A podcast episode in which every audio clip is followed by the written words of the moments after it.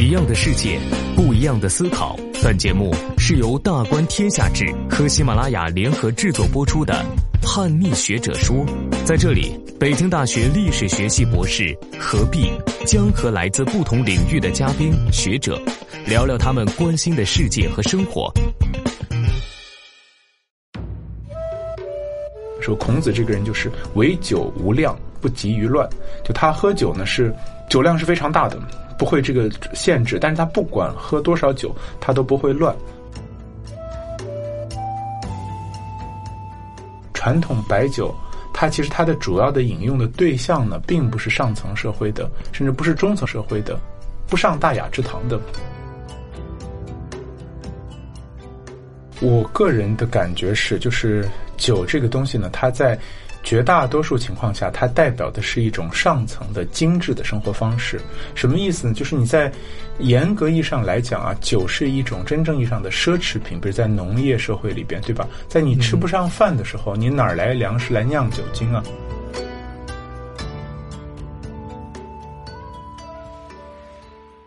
一个观点不一定对。大家好，我是何必，欢迎收听今天的叛逆学者说。呃，今天我们有幸请到了中国社会科学院中国古代史研究所的雷博老师，雷老师跟大家打个招呼。嗯，各位小伙伴，大家好。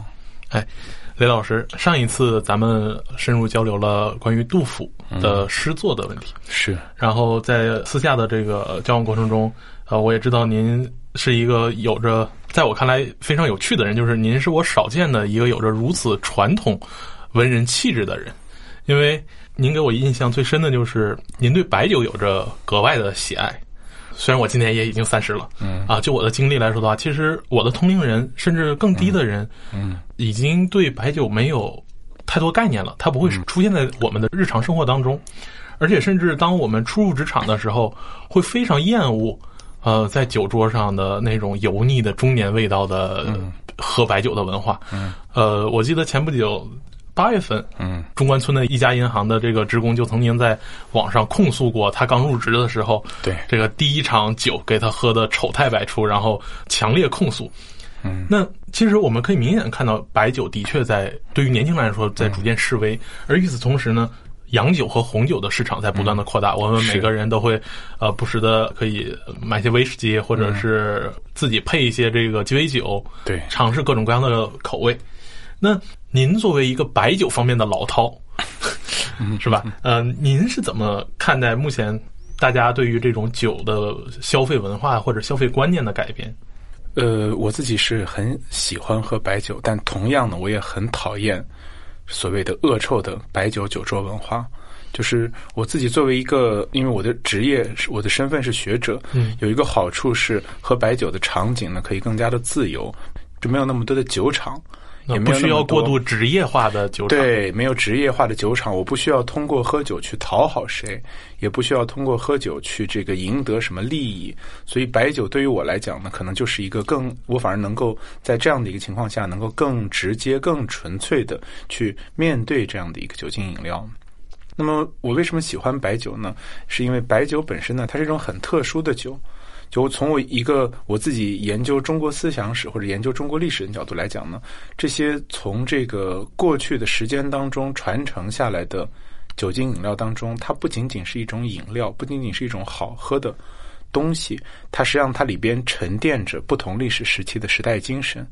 嗯，然后在酒当中呢，就不仅仅是说在酒桌上有各种围绕着酒的这个有趣的，比如行酒令啊、猜哑谜啊、设赋啊、抽花签啊，这些东西是酒文化。就是在酒本身，在酒的味道本身当中，就蕴含着非常丰富而深刻的文化，甚至是这个不同历史时期的时代精神。嗯，这一点是怎么讲呢？因为对于一个涉及酒精饮料不多的人来说，嗯，无论是白酒。嗯，还是日本的清酒，或者是西方烈酒，像威士忌或者白兰地，嗯，入口都感觉有着非常强的辛辣、刺痛或者是刺激感。嗯，当然，现在的人可能会说，西方的这个烈酒因为提纯的技术好一点，这个入口的感觉会没有白酒这么刺激，是。还可以做各种各样的搭配。对，那您是怎么感觉在口味上就能体现出所谓的时代精神？呃，要讲这个话题呢，我觉得我们可以把这个时空的维度拉大一点，拉大到这个一个更长时段的历史当中来看酒在这个中国文化或者是在中国精神史当中一个重要的作用。我们知道，传说呢，酒是在这个上古时期，嗯，有说是夏代，有说是更早的时期，民间有说法说酒是杜康这个发明的。啊，不管它是一个什么样的传闻呢，总而言之呢，是在这个上古时期，就是在夏商。这个时期甚至更早，酒饮料就已经出现了。呃，我们可以想象，它是粮食作物或者是这些水果呀，这些就是含着果糖的这些作物，在发酵的过程当中，产生了这样一种能让人带来这种眩晕感、带来这种飘飘然的感觉的，甚至一种通神感的这样的一种饮料。所以，那么酒呢，在这个商代的时候呢，它就成为一种非常重要的饮料。因为我们知道商代呢是一个人与鬼神共存共舞这样的一个社会，就那个时代的人的这个祭祀呢，他们祭祀的这个规模也非常的大，而且呢，这个甚至要到什么程度呢？到要用这个呃抓来的俘虏，就活人做牺牲来祭祀鬼神这种程度。同样呢，在祭祀过程当中呢，也会大量的饮酒。那么到了商代晚期呢，一方面是因为这个用活人祭祀鬼神的这个恶习俗。这个越来越遭到这个当时的天下各个部族的抵制。另外一方面呢，也是这样一种就是大量饮酒甚至滥饮的这样一种社会风气，使得这个晚商时期呢呈现出一种嗯颓靡、腐败、堕怠、酒池肉林，对吧？这样的一种气象，所以才会有这个周克商，有小邦周克大义商。呃，殷周变革，那么这个变革呢，本身它既是一场这个生活方式的变革，一场宗教的变革，同时呢，也是一种人的精神气象的变革。那么到了周代之后呢，又有逞于殷人这种因酒误国、因酒亡国，所以这个就是在周礼当中，对于饮酒、对于酒的这个在祭祀当中。在这种社交当中，在生活当中就有非常严格的规定。那么酒呢，它就还原到了一个它自己的一个更本质的一个作用。一方面呢，是人和神交流的一种通道，人通过在祭天的时候用酒来实现某种形式的这样一种对于上天的敬畏、崇拜。另外一方面呢，也是在社交当中通过这个酒呢来达成一个嗯人与人之间这种心灵交往。那么关于饮酒呢，在这个《史记》当中有一篇，就是《古籍列传》当中，呃，有一个人叫陈于坤，他当时就借着这个饮酒呢，向这个呃齐王呢讽谏，就是他自己呢就感觉到，就是在不同的场景、不同的环境当中，这个饮酒的酒量是不一样的。那个有些这个环境呢是特别紧张，哎，这个在高压力下面喝一点酒他觉得醉了，但是呢他自己呢如果回到自己家里面，然后和好朋友甚至跟自己喜欢的人在一起，那个酒就越喝越多，越喝越多，所以呢他就觉得酒这个东西呢本身呢就是需要节制的，而既然饮酒需要节制的，那么对于这个国家来讲，它权力本身也需要节制。那么我们也可以看到，就是在《论语》当中也有关于孔子饮酒的记载，说孔子这个人就是唯酒无量，不急于乱。就他喝酒呢，是酒量是非常大的，不会这个限制。但是他不管喝多少酒，他都不会乱。换言之，就是酒不会成为一个乱性，对他来讲不是一个乱性的东西，而反过来是一种通过这个酒呢，对自己的这个精神状态，对一种内在的状态的一个激发。因此，我们也可以看到，就是酒在这个中国传统的文人士大夫，不论是儒家的还是道家的士人当中呢，它都有一种非常重要的精神激发作用。我们大家都很熟悉的竹林七贤，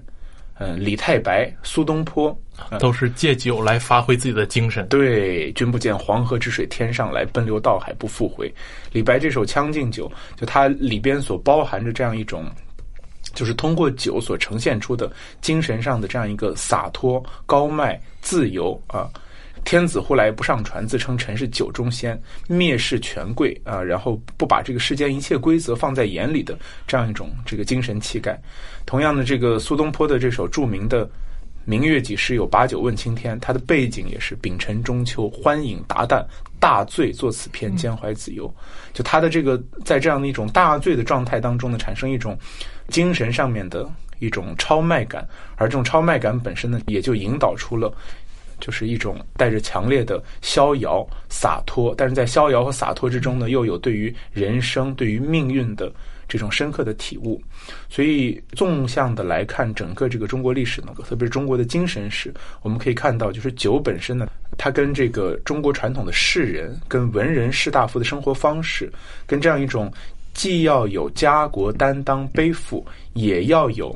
个体的。在精神上面的自由逍遥的向往，这样一种生活状态是关联在一起的。我们说到这个家国担当，我们就会想到边塞诗，对吧？边塞诗里面有很多饮酒的名篇啊，“葡萄美酒夜光杯，欲饮琵琶马上催。”嗯，“劝君更尽一杯酒，西出阳关无故人。”还有《凉州词》里面有句叫做“人生大笑能几回，斗酒相逢须醉倒。”这都是这个，都是劝酒的好诗啊，对吧？你通过这样一种方式，你能够深刻的感受到，就是在这个边塞苦寒之地啊，这个不知何处吹芦管，一夜征人尽望乡，在这样一种极度的孤凉寂寞之中，酒所带来的，它既是一种温暖，是一种安慰，是一种麻醉，但同时另外一方面呢，也是一种激发，是一种升腾，是一种豪情啊，这些东西呢，都是。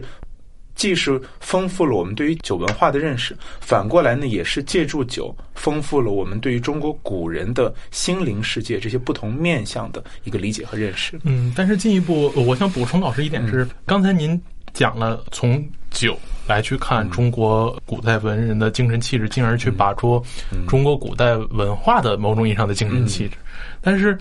从一个偏社会视角的来看的话，其实。您刚才所讲的那个殷周之变，嗯，之后对于饮酒的某种规制，对，其实还包含了一层对于社会秩序的建构。对，这个印象我最深的是看这个严布克老师讲这个二十等爵制，是。其中，哦对，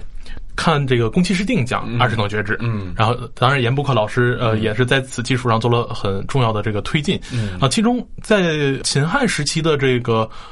因为这个爵制是实行在这个百姓之间的，对。它很重要的是有一个仪式叫赐民牛酒，是。要通过赐肉、赐酒的方式来去规定说乡饮酒礼。我在这个日常的生活里面，给最普通的平民在喝酒的时候以一个等级秩序，是。通过。不同爵位的排布，嗯，对不同年龄的身份等级的排布，大家在喝酒的时候是能感受到明显的，嗯，权力关系和等级差异的。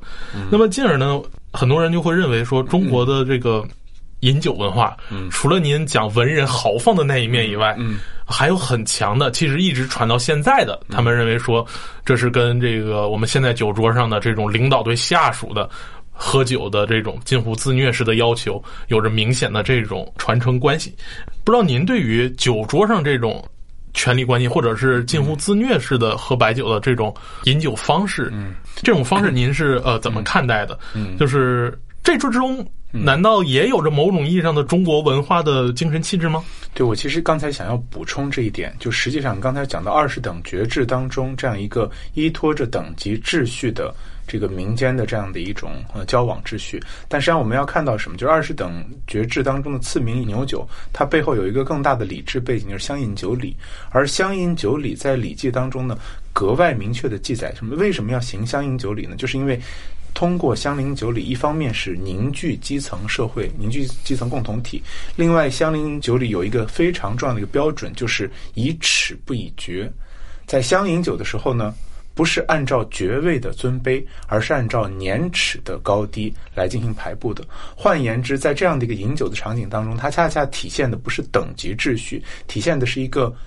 这个反等级秩序或者超越等级秩序的这样一个乡里社会、乡里共同体这样一种彼此尊重、相互依赖、相互交往的这样的一种格局。这里面呢，我们当然说不是没有等级秩序，但是这个等级秩序恰恰不是因为酒。来呈现，而说这个等级秩序本身就是客观存在的。那么反过来呢，恰恰是在一些特定的饮酒场合当中，他把这这种等级秩序给打破了。比如乡饮酒礼的目的就是要打破这个等级秩序，就是我们就是按照县太爷来了这儿之后呢，哎，你到乡里面，你的年齿不是最高的，对吧？所以你在乡饮酒礼当中呢，你也不是那个地位最高的人，而正好相反的，你是要在这个呃这个礼仪当中呢去进行一种更具有亲情性的、更具有温情感的这样一种交互。就像这种模式呢，有点像我们现代的这种家庭当中的聚会，对吧？你在一个家庭聚会当中，大家一起喝酒的时候，这就跟你的这个社会地位高低，跟你的这种挣钱挣多挣少。关系没有那么大了，反过来是在家里面尊重长辈、长辈尊老爱幼，这种中国传统的家庭社会、家庭生活方式，这样的一个关系呢关联更密切。那么我我另外我要讲到一点的是什么？就是传统的这个酒文化当中呢，呃，我们说是这样子，就是传统意义上的酒文化当中所饮的这个酒啊，它其实是低度酒。啊，是十五度到二十度之间的那个低度酒，它是就直接发酵，没有经过蒸馏。更多的那种就是有点像，比如日本的清酒啊，比如说黄酒啊，就它那个酒的口感呢，相对是那个绵柔甜软的。就这些酒呢，是这个更多的出现在了呃，既是民间的，同时也是呃上层社会当中的社交场景里边，出现在了我们刚才说的，比如说到了《红楼梦》里边，《红楼梦》里面那些公子小姐。呃，他们在还有包括这个世家大族们，他们在进行内部的这种社交的时候，他们所喝的酒呢，其实都是这种口感偏向于绵柔甜软，有点像我们现在的葡萄酒、洋酒，包括你说的鸡尾酒，跟这种它的这个情调风格是相对接近的。反过来呢，白酒其实是一个非常晚出的东西，这种蒸馏酒的技术，呃，有人认为是南宋，也有学者认为是元代。到元代之后呢，才从这个西域传入的。所以传入蒸馏酒技术之后呢，它产生这种高烈度的这个酒精呢，它确实不好喝，而且它没有经过这个，就是我们说像西方那样的更为复杂的一个加工工艺。实际上，它的入口的那种辛辣感是没有去除掉的。对，其实用现代的这个食品科学来说，就是中国的白酒里面，嗯，因为有着大量的这种杂质，有着大量的杂醇啊，对，会导致说这些不好的口感留在这里，让大家感觉到非常刺激。但是同时，从另一方面来讲呢，这也恰恰是传统白酒它要保留的一个风格或者是一个目的。因为传统白酒它其实它的主要的饮用的对象呢，并不是上层社会的，甚至不是中层社会的，不上大雅之堂的。在这个就是二十世纪之前，或者十九世纪后半叶之前，白酒呢是非常典型的下里巴人的江湖水，他是江湖人，是底层的体力劳动者。你如果经历了一天那种高强度的体力劳动之后啊，你会发现你喝那些什么甜酒啊、绵软软那种酒啊。根本不过瘾，根本不带劲。你要的就是那个烧刀子的感觉，就一口酒一闷下去，整整个这个身体全部都火辣了起来，在这个火烫当中，一下子把自己 然后这个身上积累那种极度的疲惫给放松下来，然后第二天起来又是这个龙精虎猛的一条好汉。所以他的这个口感或者审美趣味是跟他的生活方式，跟这种底层人的体力劳动者、江湖人啊，这个把裤腰带别在脑袋上，刀口上舔血，你瞅谁？瞅你咋地？这种生活方式，这种就是任气豪侠的这种江湖气，对，它是一种江湖气，是一种存在状态，人的生存状态关联在一起的。那非常有趣的就是，您刚才也说，就是中国古代社会它的主流，它其实是喝就是偏绵软的，像黄酒或者是过滤后的清酒的。我们会发现。现在的各种酒类广告仿佛都在塑造说白酒才是我们的传统的样子。那么白酒何以在近代会有一个如此大的转变？就是说现在仿佛从上到下，大家都在喝白酒，而传统的黄酒现在就只能用在料酒里面了。对，这个是一个很有意思的一个现象。其实有很多近代史学者，包括这个社会学者也讲过这个问题。就是我们说中国现在。在这个食品饮料方面传承的很多所谓的传统文化老字号，其实是一个过去不到两百年的一个小传统。在这个小传统当中，比如说举个例子，比如说我们大家现在都很熟悉的一些这个中国菜，比如川菜，嗯，比如吃麻辣，对吧？吃火锅，就重庆的那个火锅，其实过去都是那个码头工人，朝天门码头的棒棒们，对吧？吃不起肉。怎么办呢？只有下水，只有这个黄喉百叶这些下水，怎么办呢？很腥啊！拿这个重油重辣，把它一烫一涮，对吧？它所以它非常的重口。那么这个过程呢，在这个过去一百年的这样一种工业化的过程当中，伴随着铁路的蔓延，伴随着这样一种就是工业的这种蔓延，它随着这个工业化的过程当中，这种蓝领工人的江湖人的这个口味广泛的蔓延传播。再比如鱼香肉丝、宫爆鸡丁，各种这个川菜当中的麻辣菜，这些东西在古代都是不上大雅之堂的东西。我们说中国古代的真正意义上的这个高端的菜系是什么地方体现出来的？淮扬菜、孔府菜鲁菜，呃，鲁菜当然孔府菜、啊官府菜，食不厌精，荟不厌细那个味道在那个里边。它那个东西呢，又是跟什么相关的？又跟这个京杭大运河，在大运河上有很多这个就是大商人啊。而且他们要故意的这个这个争奇斗艳，斗这个生活方式的这种奢侈，所以这个斗厨子啊，所以他们才会有这种所谓的这种高端的这个这这种菜系。但是实际上，这些东西呢是非常不容易扩散和传播的。反过来呢，就是一种底层的这些最简单的、最容易传播的这种生活方式，这种口味是容易扩散的。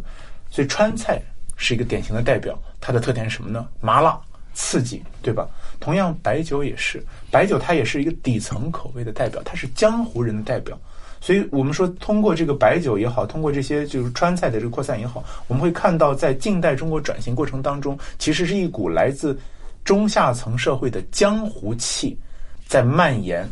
在重塑，在影响，在重塑，把这个泥沙俱下的传统中国社会，再向一个近现代中国进行转变。这就不由得让我想到了我之前关注的这个关于秘密社会的研究。是。就会发现，其实从太平天国以来，对。由这个湘军所掀起的带到全国各地的哥老会，对。以及沿京杭运河的青帮，对。然后广东地区由来已久的这个天地会的反清复反清复明，对，然后再到辛亥革命时期，会党联盟组成的叫同盟会，同盟会以及像这个共产党早期，嗯，呃，这个用北大王金生老师话说，其实大量的也都是中下层的中小知识分子，是也并不是说喝黄酒的高等人。对，而且呢，更重要的是什么呢？更重要的是，就是一方面呢，他们本身有这样的一种江湖人的这种色彩和背景；另外一方面，我们也看到，从十九世纪末到整个这个轰轰烈烈的二十世纪啊，它本身就是一个，它是个三千年未有之大变局，是个大革命的时代。革命是个什么事儿呢？就是一个特别典型的一个江湖事儿，是刀口上舔血的事儿。舍得一身剐，敢把皇帝拉下马的事儿，是王侯将相宁有种乎这种事情，对吧？所以他非常需要把江湖人的这样一种豪情气概，兄弟，咱俩喝了这碗酒，咱们去造反去啊，咱们去准备去掉脑袋去，咱们准备去赴死去。然后这种场景下喝一口甜酒好像不是那么回事儿。你你要喝一口甜酒，你就给人第一感觉就是这都什么玩意儿？怎么能喝这种酒啊？讲句这个，我们现在说这种话呢是不尊重女性啊，但是在当时的人这个心目当中，你这酒就是娘，对吧？你必须得给我来一碗，而且不能经过，请注意啊，这个里面绝对不能经过那种加工过的高烈度酒也不行。你这场景下，你喝伏特加的味儿都不对，你喝白兰地的味儿都不对，它没有那个入口那种真正意义上的辛辣刺激感，把你刺到这个整个这个身体，整个这个血液都燃烧起来的感觉。所以。品酒的时候的那种口味，一定要与喝酒时候的那个场景联系在一起，才能说有所谓在在口味里面的对于精神气质的审美。或者也可以这么讲，说是这个江湖人喝酒是用身体喝酒，而我们在通常情况下，比如士大夫、贵族喝酒是用嘴巴。是用味觉，是用口感在喝酒。我们现在通常情况下也是习惯，比如你喝红酒，对吧？喝红酒你怎么品味它呢？你舌尖什么感觉？舌根什么感觉？口腔是什么感觉？哪有花香果香，对吧？把你的这个口腔里面包裹着非常立体丰富的层次感，这都是这个红酒的话术啊。这个你喝白酒不是这个感觉，喝白酒那不是口腔的感觉。那是一道火线下到你的胃里边，整个这个四肢百骸就感觉血液在燃烧，然后你用整个这个身体在接受这股气进到你身体里边来，那个感觉你不习惯的人，你第一次喝的时候，你说发现我的妈呀，这什么玩意儿啊？对，但是你喝多了之后，你会发现。那个酒确实是在用身体在接受，在感知。所以现代人说喝白酒有的时候是一种自虐倾向，也不是没有道理。对。对于假如只从感官角度来说的话，嗯，那老师，既然您也喝过那么多酒，您感觉说，目前大家现在口味越越来越多元化，嗯。而且的确，现在在职场我们不需要那么拼命。对，啊，所以大家其实口感上会越来越丰富，越来越多元。是。那您感觉就是在品味白酒，跟品味刚才您说的红酒，以及品味各种这个西方的烈酒，嗯。像伏特加、威士忌这些是。烈酒，您感觉他们在不同的酒在口感上，以及背后在品鉴的时候所承载的这种社交场景乃至社会精神气质上，你觉得有什么不同？我个人的感觉是，就是酒这个东西呢，它在绝大多数情况下，它代表的是一种上层的精致的生活方式。什么意思呢？就是你在严格意义上来讲啊，酒是一种真正意义上的奢侈品，比如在农业社会里边，对吧？在你吃不上饭的时候，你哪儿来粮食来酿酒精啊？对对吧？所以在古代社会当中呢，其实民间私酿酒呢，它一直是有这个官方是有打压的，他就怕这个大量的粮食被消耗做了这个酒精的这个材料，而导致一旦出现荒年的时候，就老百姓都想，哎，我这个拿粮食去酿酒去卖钱，对吧？不攒粮食了，结果一旦出现荒年，发生饥荒，没有备粮啊，没有备粮了，对，所以呢，就是酒精作为一种奢侈品，它必然会走向什么？走向这种，它代表着一种你的阶级、你的地位、你的身份，你能喝到多好的酒，你能喝到什么样的高级的红酒、洋酒，是喝到八二年的拉菲，对吧？这是一种什么样的一种这个身身份上面、身份地位上的感觉？对，而这个身份地位上的感觉呢，我们知道所有的奢侈品呢也是需要话术的，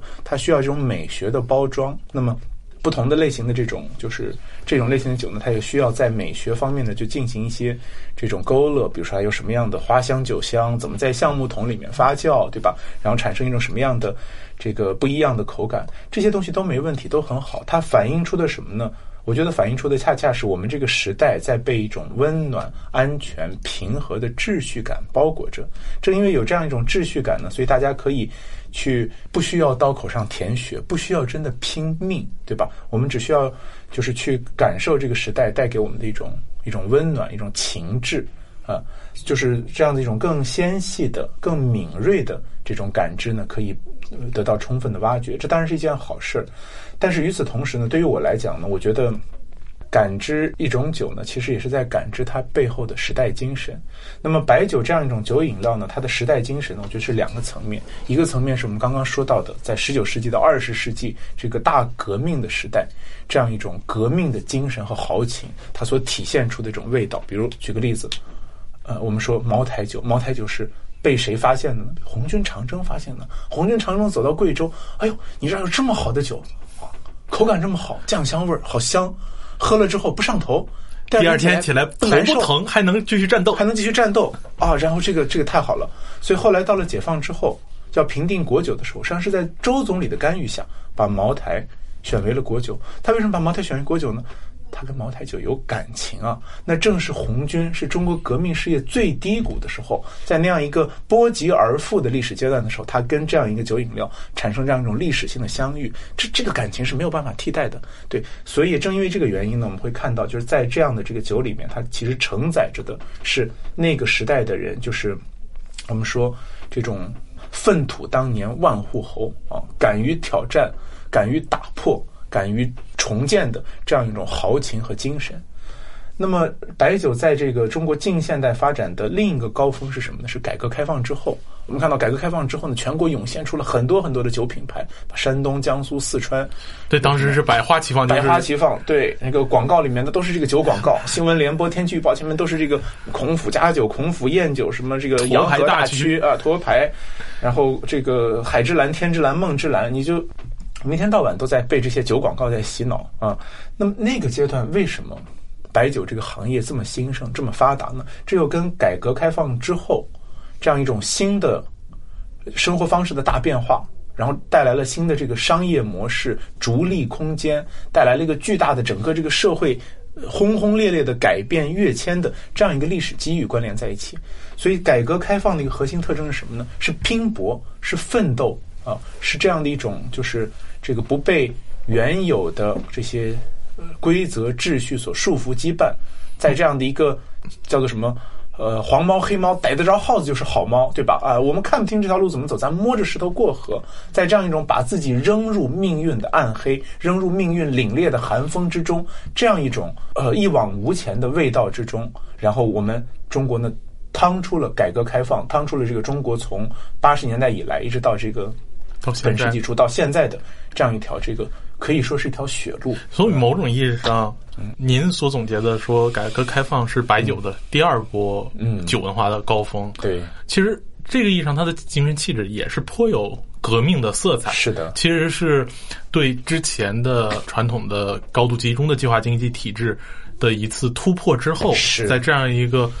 完全未知的社会可能情况下，人们需要是去在具体的工作中有所对。探索。对。但是这个探索里面，为什么大家选定了白酒？嗯。因为我们看到，实际上到新世纪以后，其实中国的经济已经相对来说比较发达了。嗯对。呃，很多这个就是西方比较细腻的这些呃酒类也都进来了。是。但是直到现在，嗯。我们看到这个像茅台是这现在是 A 股第一股，就是是虽然拼命的在限价说我们出厂一瓶只要一四九九，对但但实际上转手就能翻一倍的这个零售价。就为什么白酒依然到现在都还在这个职场？就刚才我们讲，对为什么在职场里还有这么大魅力？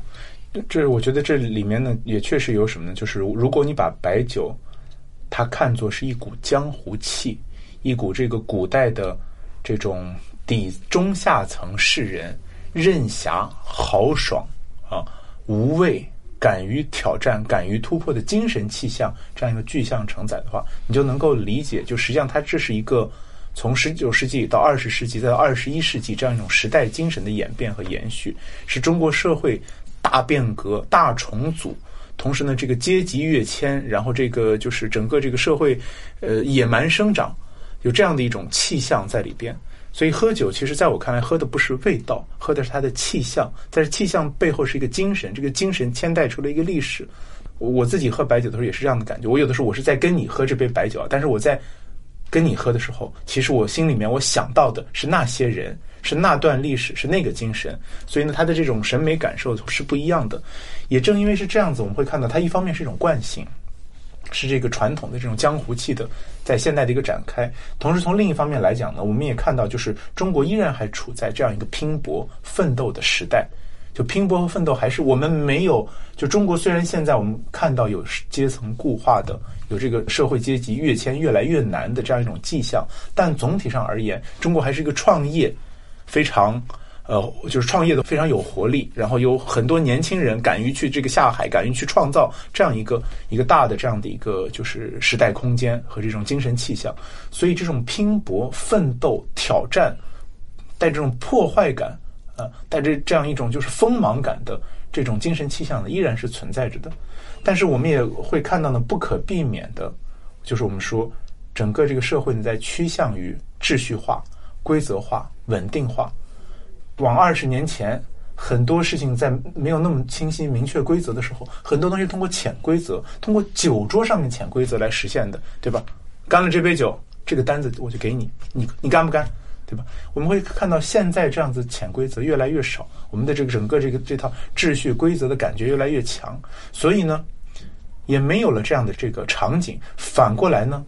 这样的机会也变少了，这样普通人。以这种自我的这种努力去一夜暴富的机会也在变少，所以我们会看到两种看起来是背反的状况。一方面我们会说酒场如战场，对，就像您说的，是。那股气在，然后我要在酒桌上去拼搏出我未来的可能的人生富贵。那另一方面，我们也会看到说，对于我们年轻一代来说，是的确就是这种酒已经不太适合我们现在的日常生活。对，我们会追求更加细腻的口感，嗯、呃，更加丰富的味道，更加多元的这个感官的刺激，像红酒、啊、鸡尾酒或者是呃各种洋酒。对。那么，按照您的说法，这种就是交融混杂，其实正体现了我们现在、嗯、就我们时代的精神气质的是的转弯。转化知识的一种矛盾是的，那么与此同时呢，我也觉得有这样一种呃状况存在，就是说，呃，这样一种精致当中呢，其实它也隐藏着危险啊。这怎么讲呢？就是它恰恰体现出中国社会在阶层化，在这个形成了这种就是越来越呃难以去突破的阶层壁垒和这个社会的网罗。啊，只是人生活在其中呢。你首先你感受不到的是壁垒，你感受到的是，哎，我想要去，我想通过奢侈品，上海名媛，对吧？通过拼这个拼团来这个到什么宝格丽酒店啊、希尔顿酒店啊，这个用这样一种方式来展现自己的精致的、美好的、奢侈的生活方式。啊，就是你在这样的一个一个背景下面呢，其实我们会看到，就是消费主义的、物质主义的这种呃精神的在影响。你从一个角度来看，它是温柔的、精致的、细腻的、绵软的。但是从另一方面来看，它也失去了它的血性，失去它的这种粗糙感，失去它是这种豪侠猛健、刚毅勇武的这样一种精神气象。所以从这个角度来讲，我认为就是我欣赏我们现在大家对于恶臭的白酒文化的反思和批判。因为它背后呢，确实有很多不好的东西，但是与此同时呢，我觉得白酒当中呢，也蕴含着很丰富的精神气象，蕴含着独属于它的这样一种审美品格，蕴含着这个在白酒里面藏着一个十九世纪、二十世纪到二十一世纪初中国人战天斗地的精神和勇气，这股气不应该被我们遗忘。我们现在年轻人，你的这个生活秩序越是稳定，对吧？你就越要想到。我们这个生活是从哪里来？同时，从另一方面，你要感受到，就是我们的这个秩序当中又隐含这种九九六、零零七啊，对吧？这种不断的内卷化的压迫，对，它是个秩序本身带来的压迫，对吧？秩序本身，它看上去在保护你，但是在另一个层面上，它也在异化你，在伤害你。对，所以从这个意义上来讲呢，我又觉得我们要通过去领会，类似于像白酒这样子的这种。就它是一个物质载体，但它这个载体上面所承载一种精神，实际上去思考我们这一代人有什么样的愿景，有什么样的使命，我们在这样一个秩序当中能否去承载，能否去担当？还我是一眼就看到这个命运头了，对吧？我就沿着这条这个就是简明清晰的这个人生的链条，就这么继续走下去，还是说我们这一代人，我们这一代中国人，在中国历史上，甚至在人类历史上，能够担当起什么？我们有什么样的这种胸怀和抱负啊？我们有什么样的这样一种真正意义上的新时代的战天斗地的勇气？所以从这个角度来讲，我觉得我也相信白酒当中所承载的这个审美品格，这样一种豪侠气，它已经在。过去二十世纪当中被人发现、被人激发出来了，它是不会轻易的完全消退的。可能在一些新的历史场景当中，在我们对于反过来对于消费主义、对于物质主义、对于这种奢侈导向的这种生活方式，有一个新的这种理解和反思之后，我们可能会重新认识到。呃，白酒它里面所包含的一些价值和美学意义。好，非常感谢老师刚才一番如此慷慨激昂的对于白酒的赞美以及他的反思。对，刚才您也讲了，就是讲了很多关于从酒这个载体背后来去看整个时代精神脉络、精神线索的这个变化。对，那对于我们来说，还是有的时候感觉还是有点抽象。对，那咱们回到经验上来说，就是您作为一个品尝过。很多白酒的老饕，您能不能具体讲一讲？就是中国我们日常常说的浓香型白酒，啊，酱香型白酒、清香型白酒，呃，还有所谓的什么凤香型、芝麻香型，就是这些酒，您能不能从一个偏感官性的角度来说，它们味道有什么不一样？嗯，那这些味道不一样，在你看来，是不是跟可能白酒目前映衬着某些社会或者消费文化，会不会有些关联？对。嗯，您看您能不能讲一讲关于口感上？就是我自己虽然喜欢喝白酒，但是呢，其实我第一是我喝的并不多，我也很少说真正喝大酒。第二呢，是我其实喝的种类呢也并不是很多。啊，就我并不是说这个要把各种各样的酒都找来喝一下，我不是那样。对于我来讲，我只要找到一个载体去感受它的气象就可以。反过来，这种口味上面的细微差别，对于我来讲呢是相对次要的。当然呢，酱香、浓香、清香这种酒的差别呢还是很明显的。我自己作为一个山西人呢，我是比较偏爱汾酒，有几个原因。一个呢也是因为，呃，你从小生长在汾河边，汾河跟你有感情；另一方面呢，也是因为。汾酒本身作为一种清香型的酒啊，它其实就是在我们现代这个白酒的谱系当中比较古老的一种酒。比如说像茅台，茅台其实是晋商到贵州去，呃，这个结合着贵州的风土和这个出产，然后生产出来的这种酒型。就所以你可以把它把茅台视作是这个晋酒或者汾酒的一个一个衍生一个衍生品。对，那么汾酒它的一个特点是什么呢？就是它有一股很特殊的清气。那个清气呢，其实是什么呢？是这个我们说。呃，想到汾酒，就会想到杏花村；想到杏花村，就会想到杜牧的那个“清明时节雨纷纷，路上行人欲断魂。借问酒家何处有？牧童遥指杏花村。”就实际上，它是一个非常古老的杏花村，就汾酒是一个非常古老的、跨越千年、两千年的一个一个酿酒的这样一个传统。那么，在这个传统当中呢，就是它在从这个古代的那种低度酒，在向蒸馏酒转型过程当中，蒸馏酒传承和这个保存了。那个古代的士大夫酒、文人酒的很多精神气象，其中一个很重要的字就是这个“清”字，这种清澈感、清冽感、泉水一样的感觉。所以汾酒呢，我觉得它的这个品味的这种感受呢是这样子，它入口是辛辣的，所有的酒都是有这种辛辣感。对，它这个辛辣感之后呢，有一个微微的苦感，嗯，就是所以它的入口是辛苦的啊。你你要先要尝它的辛苦，尝到辛苦之后，它这个苦呢，它往这个身体下面走的时候呢，它会有一种这个浓烈感，就这种灼我刚才说的烧。灼烧感。对，但它这个浓烈感和灼烧感呢，它就是比较好的汾酒呢，它不会像这种比较劣质的酒啊，白牛二，对它那个灼烧感是烧的人不舒服，它那个烈呢会很快转化成两点水那个清冽的冽，它那个泉水一样的那个冽感就出来了。而当这个冽感一旦出来之后呢，它会反出来一股清气，就是你会觉得这个酒呢喝起来，它是一种很清澈、很清透、很清亮的一个感觉，身子整个这个身体也变得一种清亮的这种感觉。而一旦有了清亮的感觉之后呢，从这个呃胃部向上呢，它有一种很润滑的。就它不是我们一般经常广告里面讲说这个酒喝了柔，对吧？它不是那个柔的感觉，它是润的感觉。当这个润慢慢的从你的这个就是胃从食道再回返到口腔里的时候，它就会变成一种回甘，呃，它也不是甜，它没有那个甜滋滋的甜腻的那个味道，它就是你感觉到口腔里面那种芬芳，然后这种就是醇和的那种感觉。所以呢，辛苦烈清润甘，构成了一个很完整的这种感受层次。而这种感受层次呢，在我看来呢，它是中国古人对于命运的一个理解和表达。就是你喝酒如同体会人生，先尝辛苦，于辛苦之中去品味那个烈字，而在这个烈字当中要一个清字，把你给提点出来。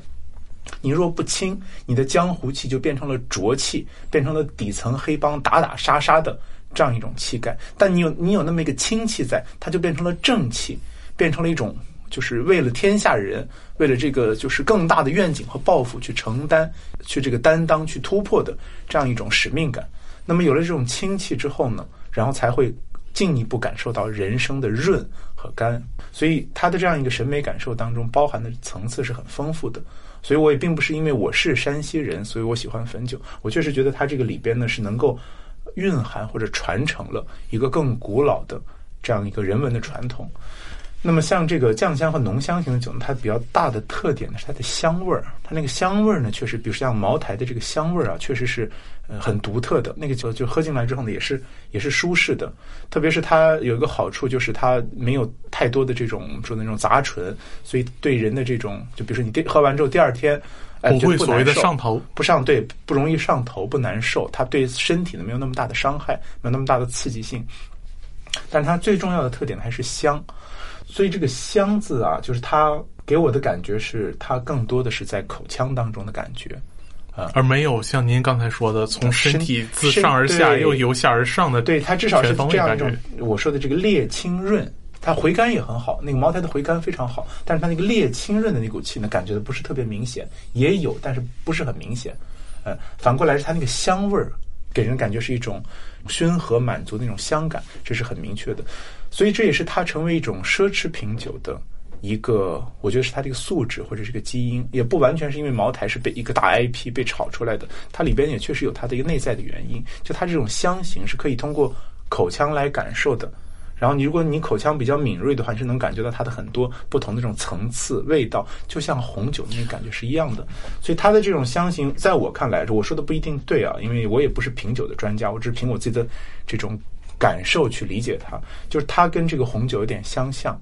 就它有成为奢侈品的这种素质或者是条件，再加上这个光环 IP 国酒这个 IP 的这种加持，使得它具备成为这种奢侈品的条件。但反过来，你像五粮液也好，泸州老窖也好，汾酒也好，白酒本身啊，它天然的它就不是奢侈品，它是一股江湖气，对吧？它是这个豪侠气，它跟那个消费主义的精致的奢侈品那个感觉，天然就有一个一个屏障，就有一个中产阶级的那种哎。文质彬彬的感觉，天然就不同。哎，对，就是它，它是可以通向世人的，可以通向中产阶级，但是它不是通向中产阶级那个消费主义那个面向，而是通向的世人这个层面的一种一种豪情，一种豪迈感啊。所以呢，这是它之间的一个很微妙的差别。从我角度来讲呢，我对白酒的这个理解呢，就是我没有喝过很多种类的白酒，所以我对白酒的理解呢，不是从口味的这个层面上，我还是想强调，在我看来，它是一个。它是一个精神的载体，它甚至不是我们说，因为它不是个大传统，所以它也不是什么更悠久的传统文化的载体。但是我觉得它是一个精神，是一个气象的载体。我在喝白酒的时候，我能想到陈胜吴广，我能想到黄巢起义，我能想到李自成，对吧？我也能想到李白、苏东坡，想到范仲淹，想到岳飞，对吧？想到中国历史上这些英雄们，也想到中国近代革命当中那些英雄们。所以呢，我觉得借助白酒，我跟这个中国古代的这些文化英雄、军事英雄、底层劳动人民当中的英雄，建立起来一个精神联系。哎，这个感觉我觉得是非常美好的。所以我也很喜欢跟朋友在一起的。我讨厌恶臭的酒桌文化，我不参加那种，就只要他有带着这个这个什么权力利益格局酒场，我一律拒绝啊。但是呢，我喜欢和二三知己，我们一起在喝白酒的时候，向我心中的那些。古代的、现代的英雄，致敬啊！运一把英雄泪。好，非常感谢雷老师今天向我们分享他喝白酒的体会。听了雷老师的讲述，打开了我对于白酒的一个全新的认知。我还没想到。在我看来，如此粗劣或者是喝起来很不舒服的一种酒精饮料，背后还能有如此精神气象的体会，啊，非常感谢雷老师今天的分享。那么也欢迎喜欢收听我们节目的观众，评论、转发、点赞，记得收藏。非常感谢，谢谢谢谢何必兄，找时间我们一起喝一杯。好。